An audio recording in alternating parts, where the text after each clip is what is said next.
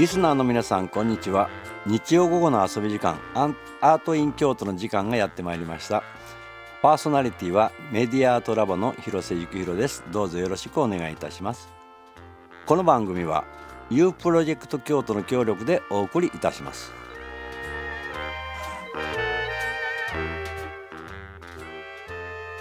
本日のゲストは株式会社上田本社、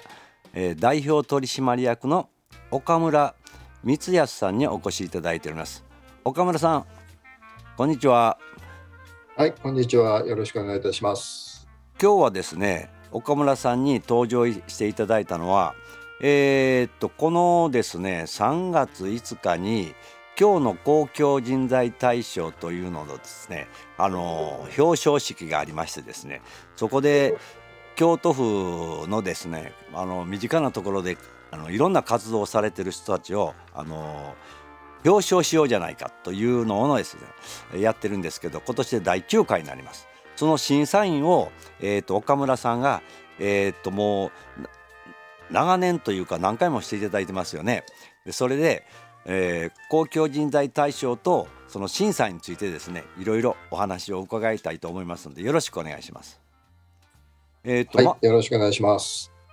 でまずですね、えー、この今日の公共人材大賞というのは一体何だというのをですねリスナーの、えー、皆さんに概要だけちょっとだけ私の方から説明しますね。でこれは京都府にお住まいの方で、まあ、ボランティアだとかいろんな社会活動をされてる人をですね発掘しながら、まあ、社会に役立つ公共人材を、まあ、表彰しようじゃないかと。でこれも産学校の NPO などのその壁を越えてですね、まあ、自らの課題解決のために活躍する人材を今日の公共人材ですね要するに人、えー、公共人材という価値あるものとしてまあ表彰しようというのがまあコンセプトにあるわけなんですけれどもえー、っと岡村さんはもう、えー、何回ほど審査していただい審査に登場していただいてるんですかね？えー、今そう言われると第3回か4回かそれぐらいからじゃないかなと思うんですけどね。ああ。じゃあもう56回はあれですよね。えー、そうですね。でこの公共人材というのはですね岡村さんはその審査員として例えば公共人材ってどのように捉えていらっしゃいます？そうですね。あのー、まあ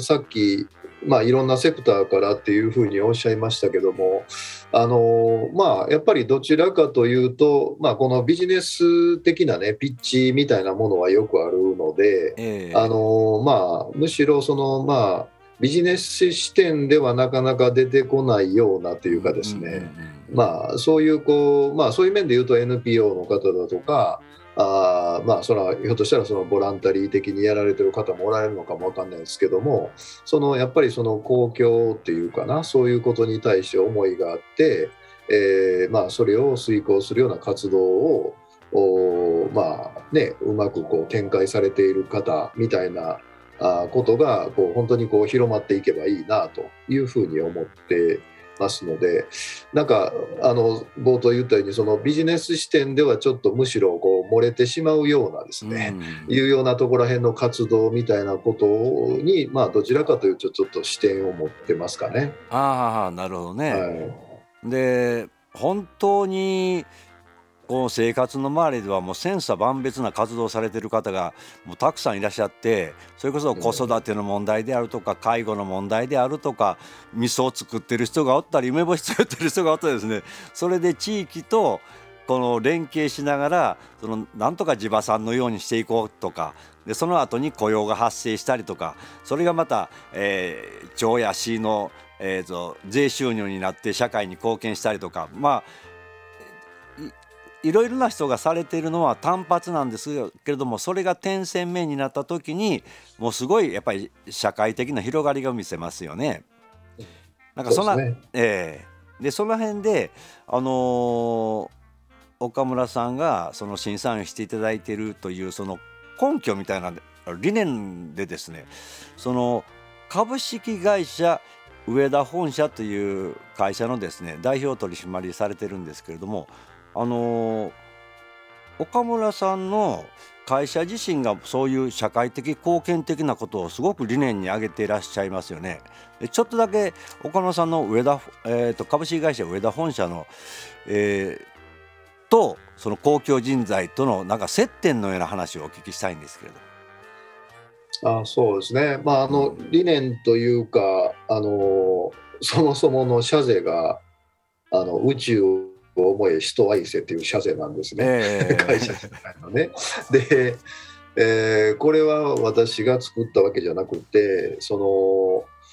創業者がもう60年前ぐらいに作ってるんですね。え。ー、でで私がまあ上田本社に関わったのはまあ20、まあ、2000年から常勤なので、まあ、ちょうど22年前になるんですけども、えーでその会社来た頃はこの社税がまあはっきり言ってなんかすごいこう臭いことを言っててみたいなんであんまり好きじゃなかったんですけどもあの一つはずっと展開をしていくうちになんかまあこの通りやなと思うようになってきたあ来てですね。でまあこのこの数年は結構むしろ、まあ、うちのスタッフも割と気に入って割とこの社税を前面に出してたりするんですけども。であのまあ、一つその気に入ってるであのやっていってこう気に入っていったらすごいなとより思うようになったのはですね60年前ぐらいっていうのは実はそのまだアポロが月にも降り立ってない時なんですね。えー、でその時にってことはその人類がまだあの地球を目の当たりにもしてない頃に、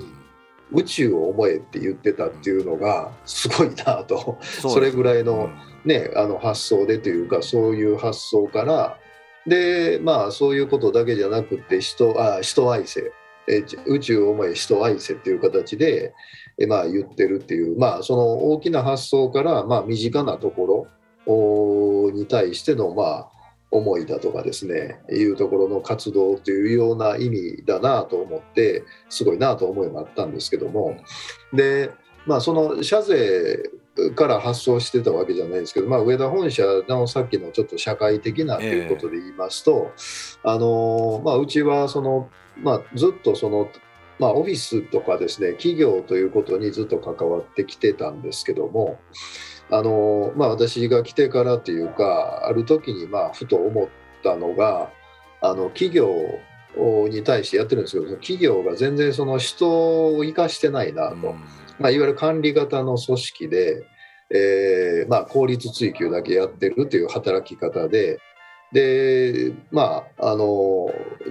そうするとその人の個性とか多様性とかそういうことを生かしていったりするような展開とか、うん。っていうことをやっていけばあのまだまだその日本の企業もですね、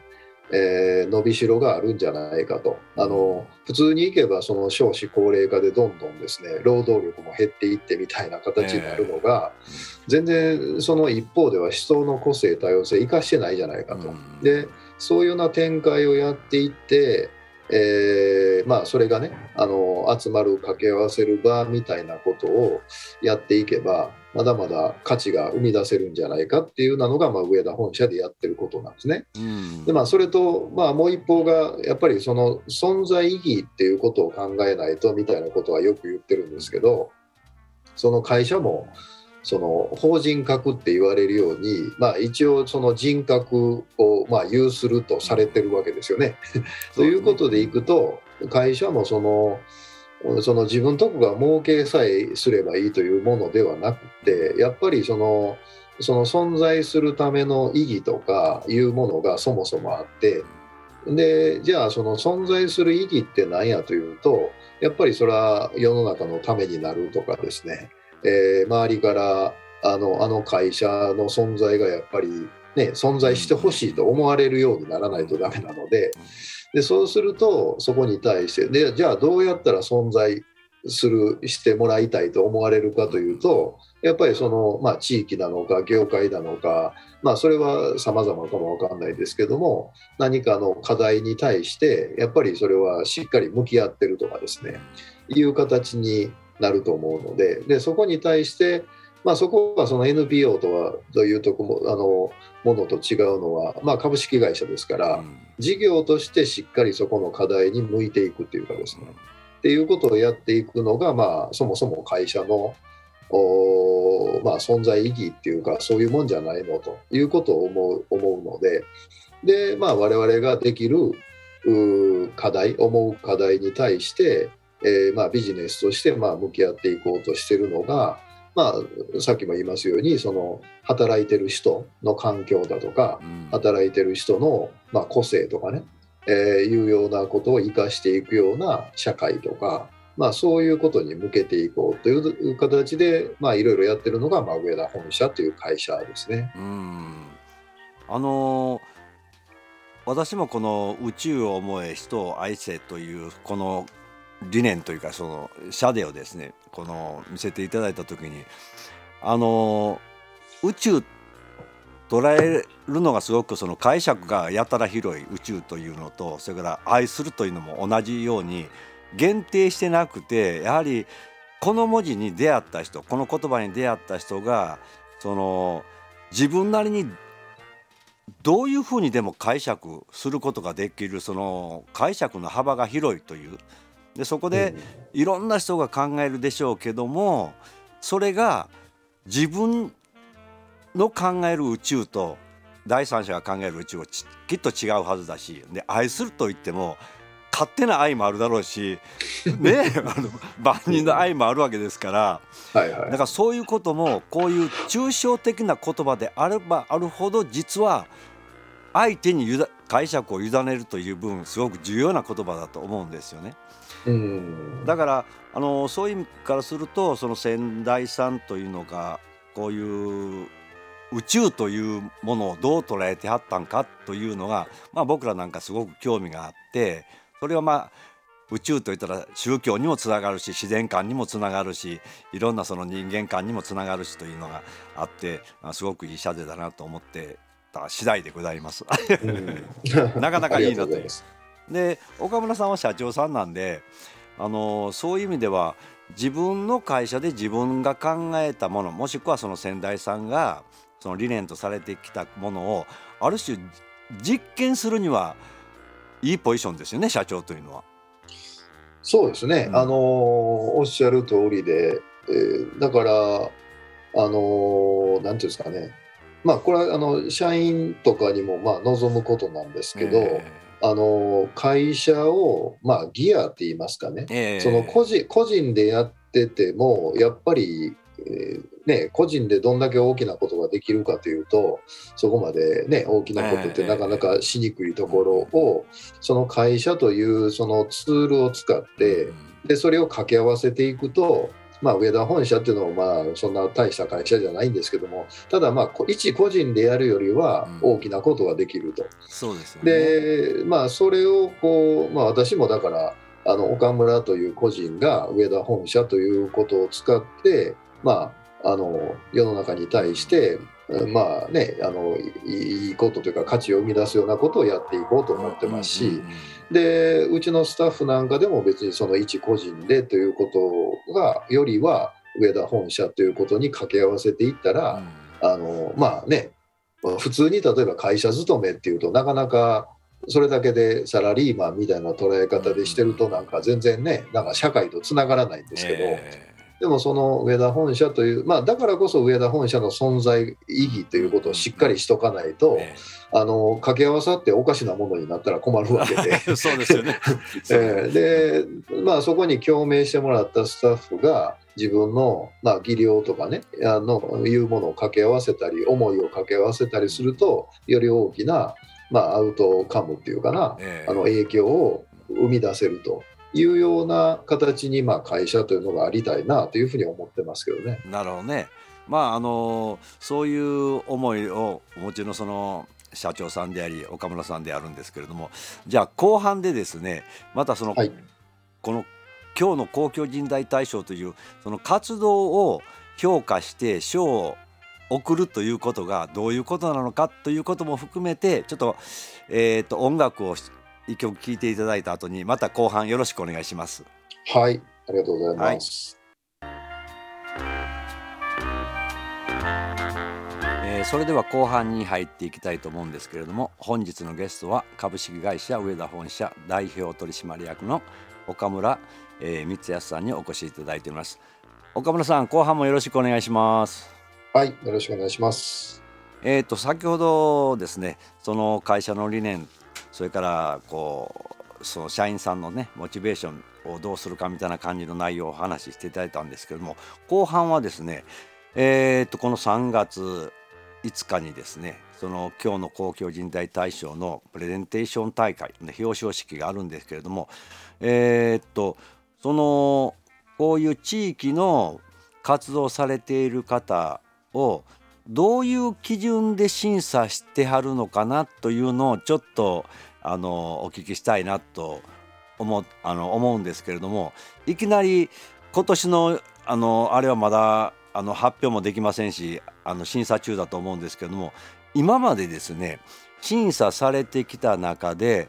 あの心に残っている活動って何か思い浮かびます？ああのー、そうですね、えー、あの宇治の方でしたかね、あのー、その犬とかの、あのふ糞のね。はははあ。の犬の糞の害があるので、うん、それをこうチョークをあのあのねあの中金のあれみたいにあのチョークでこうマークをしていくみたいなですね、えー、そういう活動の話がありましたけども、うん、私はあれはもうすあのすごくあのこの公共人材の中で なんかまあまあちょっとこれぞこれぞみたいな感じで思いましたけどね。うん。あのまあ、それが一番印象残ってますね。あ。ええ、まあ普通ねあの思い浮かばないようなその発想ですし、はい、なんかそういう個人だからなんかやろうと思えばできるという活動の一つでもありますしね。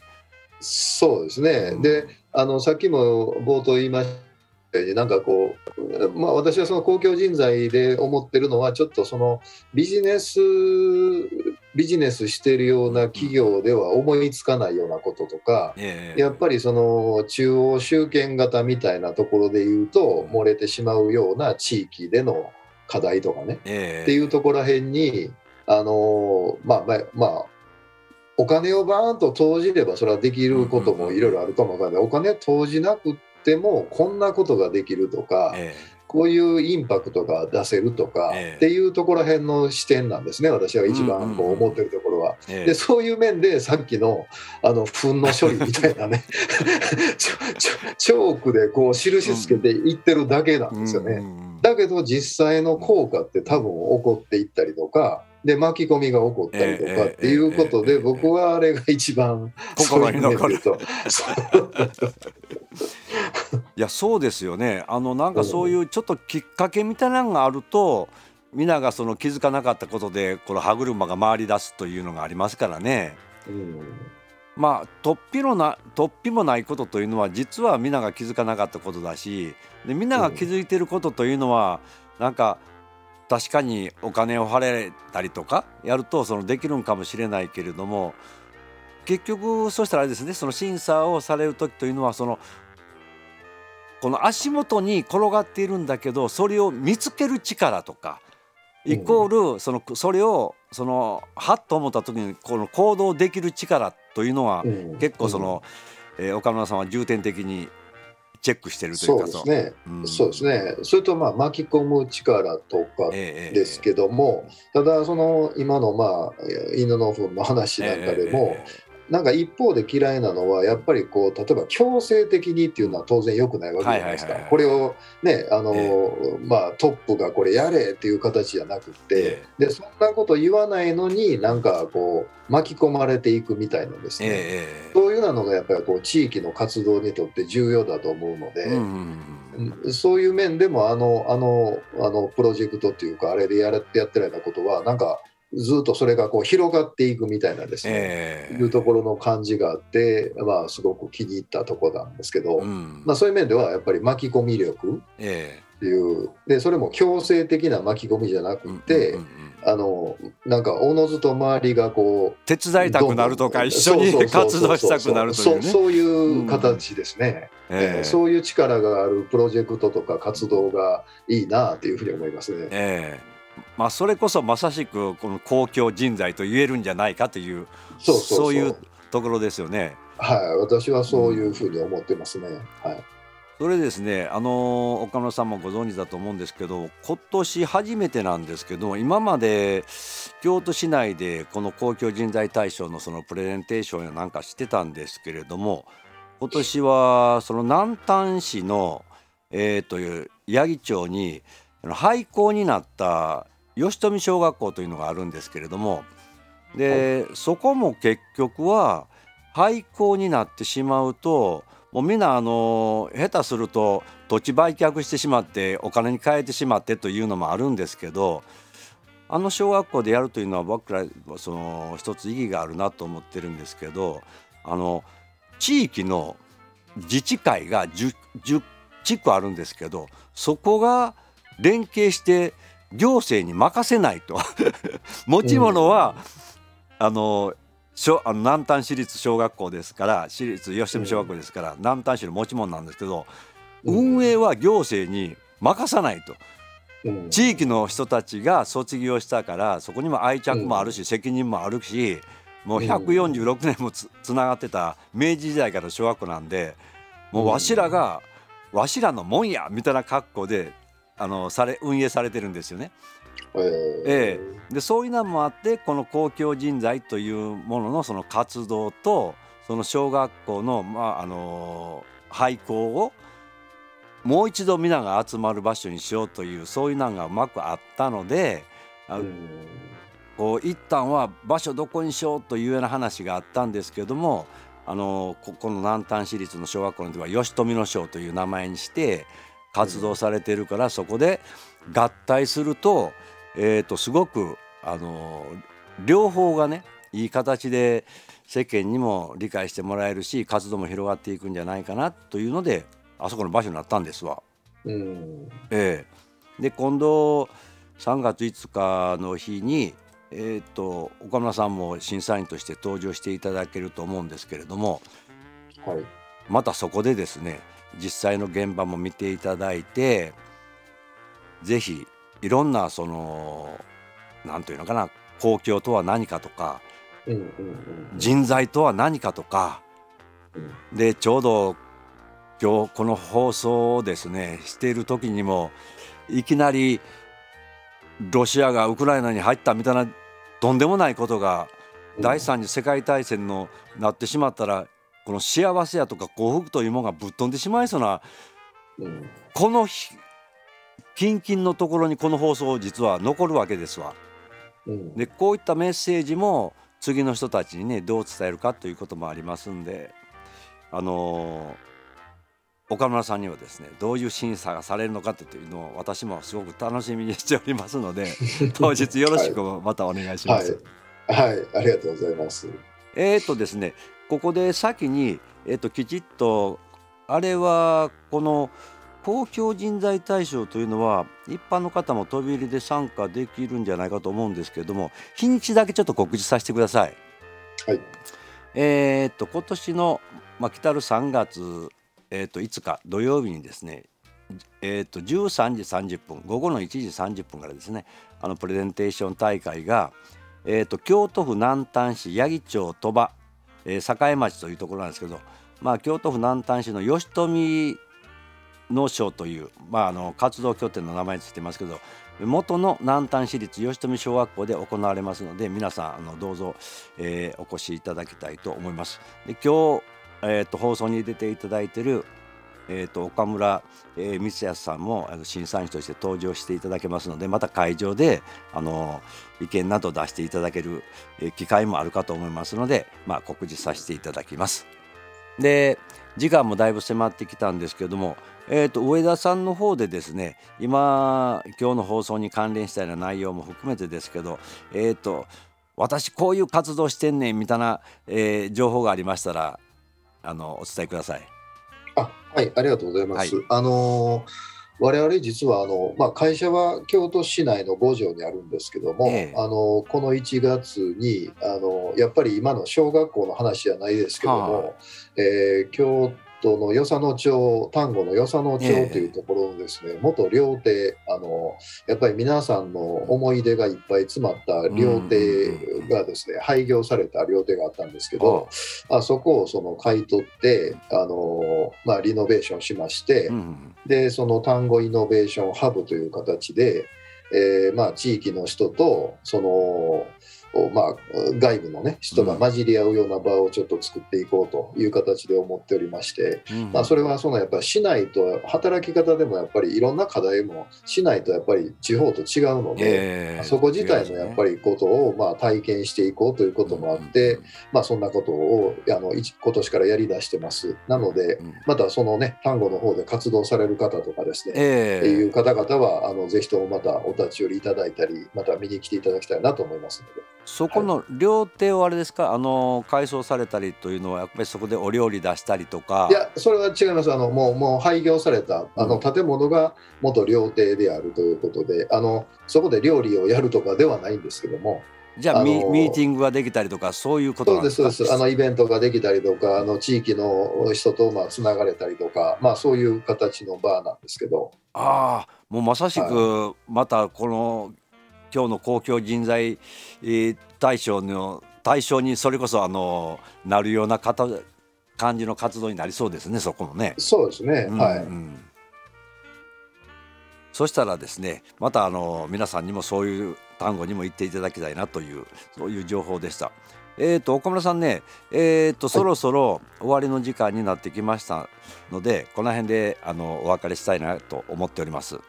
また、はい、あの、えっ、ー、と、3月5日、あの、お忙しい中、よろしくお願いします。はい。はい。よろしくお願いいたします。ありがとうございました。えー、はい、ありがとうございました。